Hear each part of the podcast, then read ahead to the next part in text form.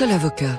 Del Sol Avocat, donnez toutes les chances à votre entreprise. François, votre invité est l'ancienne ministre du Logement et actuelle présidente de la Commission de régulation de l'énergie. Bonjour Emmanuel Vargon. Bonjour. Bienvenue sur euh, Radio Classique. On a abondamment parlé de la hausse des tarifs d'électricité au 1er février dernier. On va y revenir, mais en ce moment, c'est très intéressant. Il y a de bonnes affaires à saisir en la matière, et ça peut surprendre. Il faut dire que les prix de gros hein, sur les marchés ont largement baissé.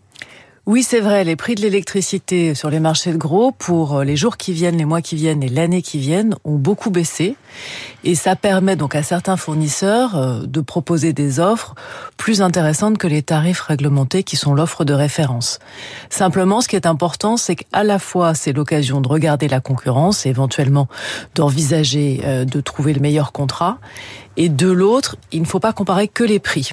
Les prix, c'est important, mais l'électricité, finalement, c'est comme tout ce qu'on achète. Il faut comparer les prix et le fournisseur. Le fournisseur, on a plein d'informations sur le site du médiateur de l'énergie. Et je vais juste vous donner un exemple. Au-delà des prix, on peut comparer par exemple les taux de litige. Et si on prend le dernier rapport connu du médiateur de l'énergie qui date de 2022, ben on a trois fournisseurs qui sont dans le top des taux de litige les plus élevés. Trois mauvais élèves. Trois mauvais élèves. Le taux de litige moyen, c'est 75 litiges pour 100 000 dossiers.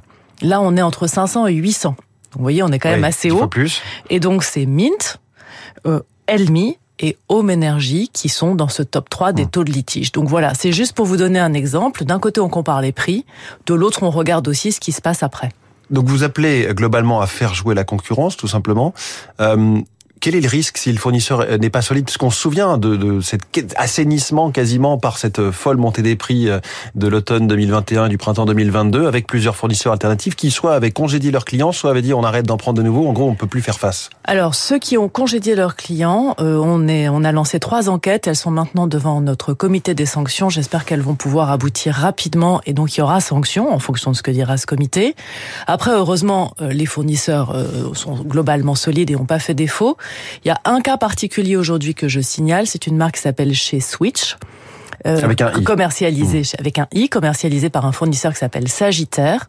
Ce fournisseur a, euh, est en défaut de paiement et du coup, il n'a plus le droit. Le ministère lui a interdit par arrêté de prendre des nouveaux clients. Donc je le signale juste, chez Switch ne prend plus de nouveaux clients Parce qu'il serait donc... parce euh, que il a été en défaut sur le paiement euh, d'une somme euh, qu'il devait. Donc là aussi, euh, prudence effectivement. Et, je repose la question, le secteur s'est assaini. Est-ce que quelque part c'est moins simple de devenir fournisseur alternatif que de s'inscrire, de prendre, d'acheter de, de l'électricité à EDF et de le revendre Alors, il y a à peu près 35 euh, fournisseurs euh, d'électricité sur le marché de détail. Là-dedans, il y a des très gros, évidemment, puis il y a des tout petits. Certains sont spécialisés sur des offres particulières, des offres vertes. Euh, on n'a pas encore suffisamment resserré les mailles du filet sur l'autorisation de fourniture et sur ce qu'on appelle les obligations prudentielles. Les obligations prudentielles, c'est comme les banques. Quand vous mettez votre argent dans une banque, la banque, elle est obligée d'avoir suffisamment de réserves, suffisamment et de d'assurance, de liquidités. fonds propres, etc. Ça, c'est prévu dans le projet de loi souveraineté. Resserrer ces autorisations de fourniture et créer des vraies obligations prudentielles. Si vous vendez de l'électricité à prix fixe pour un an, ce serait bien que vous soyez couvert et que donc vos clients soient sûrs que vous allez pouvoir acheter cette électricité que vous allez vendre pour un an. Donc ça, ça arrive dans la nouvelle loi. C'est très important pour nous. Au global, est-ce que vous diriez que c'est toujours plus intéressant à la fin euh, d'être au tarif euh, réglementé, plutôt sage, mais éventuellement un peu plus élevé au départ, ou euh, chez un opérateur alternatif? Les tarifs réglementés, c'est les tarifs de bon père de famille. Ils sont lissés sur ou deux bonne ans. mère de famille ou bonne mère de famille, tout à fait. C'est lissé sur deux ans, c'est-à-dire l'approvisionnement est constitué en bon père ou bonne mère de famille sur les deux dernières années. Donc, quand les prix sont orientés à la hausse, bah, ces tarifs sont moins hauts que les prix, les prix à l'instant T. Quand les prix baissent, ces tarifs baissent moins vite que la baisse des prix. Sur une période longue, euh, vous vous y retrouvez et donc ça reste une forme de référence.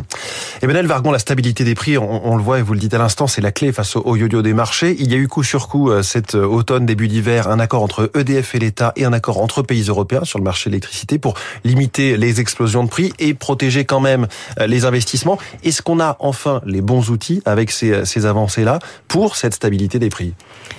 Alors le- l'ensemble de ce texte européen et de l'accord français, ça va permettre de protéger les consommateurs, tout type de consommateurs, hein, les particuliers mais aussi les entreprises, face à une explosion ou une envolée des prix, puisqu'il y a un mécanisme dans lequel au-delà d'un certain seuil, 80 euros puis 110 euros du mégawattheure, EDF reverse la quasi-totalité euh, de, de ce qui gagne sur la vente de l'électricité nucléaire. Il le reverse Donc, à l'État et l'État Il le reverse au reverse dans un mécanisme qui n'est pas Hmm. encore complètement défini, mais qui permettra de revenir au consommateur. Donc ça, ça protégera bien en cas d'explosion des prix. D'une certaine manière, ce qui a été fait de façon euh, euh, en urgence sur les boucliers va pouvoir être fait de façon automatique et prévisible euh, quand cet accord aura été mis en œuvre. Hum. Sauf que tout n'est pas finalisé, on parle de systèmes complexes, les concurrents d'EDF s'interrogent déjà sur des problèmes de concurrence. Alors, le système est forcément un peu compliqué, mais il n'est pas encore complètement Mmh. défini. Et une, pro- une prochaine loi arrive pour poser tout ça. Après, en dessous de ces seuils, tout ceci est en fonctionnement de marché. Mmh. Et comme EDF a une part de marché importante, euh, élevée sur le marché français, il nous appartient à l'autorité de la concurrence et à la commission de régulation de l'énergie de d'organiser la concurrence pour que la concurrence puisse vraiment jouer dans cet espace de marché. Hum. On, on lisait dans la tribune il y a quelques jours que euh, Bercy s'interrogeait déjà sur euh, cet accord qui vient d'être noué parce que justement euh, les prix de gros dont on parlait au début de cette émission ont baissé et donc finalement on se demande si, ça- si tout cela valait bien la peine. Bah, Les prix, c'est assez variable. Donc là, on est rentré dans une période de quelques mois, peut-être quelques années, plutôt orientée à la baisse ou à la stabilité. Ça peut remonter. Donc cet accord restera utile si les prix remontent. Sinon, on sera effectivement dans un système de marché. On se rend euh, de compte de plus en plus, euh, Emmanuel Vargon, que l'énergie décarbonée que nous avons en France, parce qu'elle est décarbonée, et notamment nucléaire, c'est un vrai atout pour faire venir les investissements étrangers, parce que de plus en plus les critères verts sont, sont pris en compte pour euh, tous les actionnaires et tous les grands groupes. Comment capitaliser là-dessus? Justement, la stabilité fait partie du sujet? Alors c'est vrai qu'on parle beaucoup du prix de l'électricité, mais pour les entreprises, le fait que notre électricité soit décarbonée, elle l'est à 92%, hein, quasiment toute l'électricité est hors carbone. Donc que l'électricité soit décarbonée, c'est un vrai atout.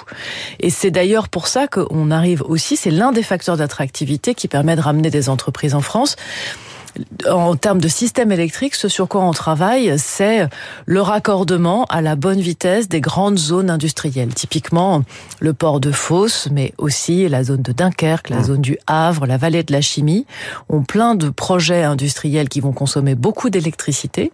Et donc, cette électricité décarbonée, il faut qu'elle arrive. Donc, on renforce les réseaux.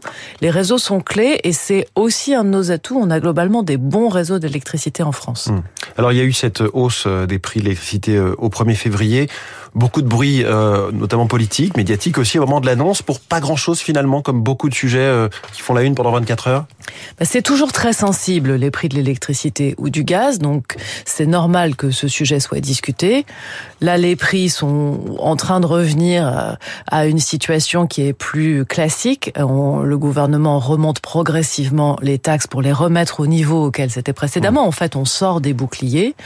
Donc maintenant, on, on est au-dessus hein, du niveau auquel on était avant crise, parce que les prix euh, ont, avaient pas mal monté, et puis euh, parce que voilà, ces taxes ont été remises en place progressivement, et ça peut se comprendre quand on voit l'état des finances publiques. Après, voilà, maintenant, euh, cette augmentation, elle est là, et euh, la prochaine augmentation sur le prix de l'électricité, euh, c'est une augmentation où on recalcule euh, la totalité des tarifs avec l'approvisionnement en février 2025. Est-ce que ça a du sens d'avoir euh, fait plus augmenter le tarif chez les abonnés au tarifeur pleine heure creuse que chez les autres? Alors ça, il faut vraiment redire aux Français que les tarifs heure pleine, heure creuse sont plus intéressants que les tarifs bases dès que vous avez 30% de votre consommation ou plus en heure creuse. Donc typiquement, vous avez un chauffe-eau qui se déclenche que en heure creuse, un chauffe-eau électrique, vous arrivez très vite aux 30%.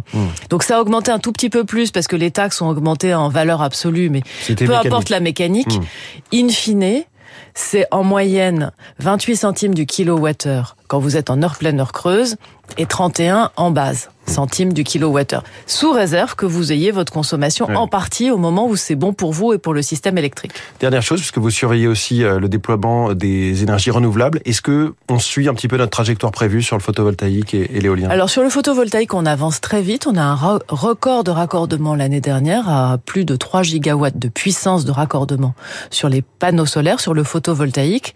Sur l'éolien terrestre, on continue euh, à progresser avec 1 gigawatt supplémentaire. Dans les deux cas, on est un peu en dessous des objectifs qui avaient été fixés pour 2023, mais on est dans une bonne dynamique. Il faut aussi continuer l'éolien offshore.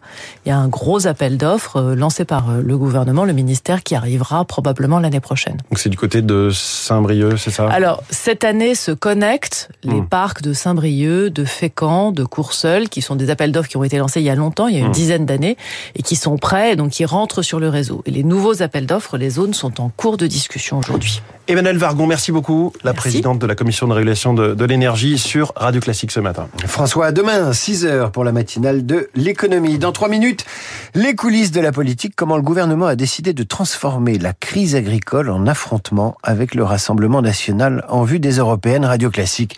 Il est 7h22.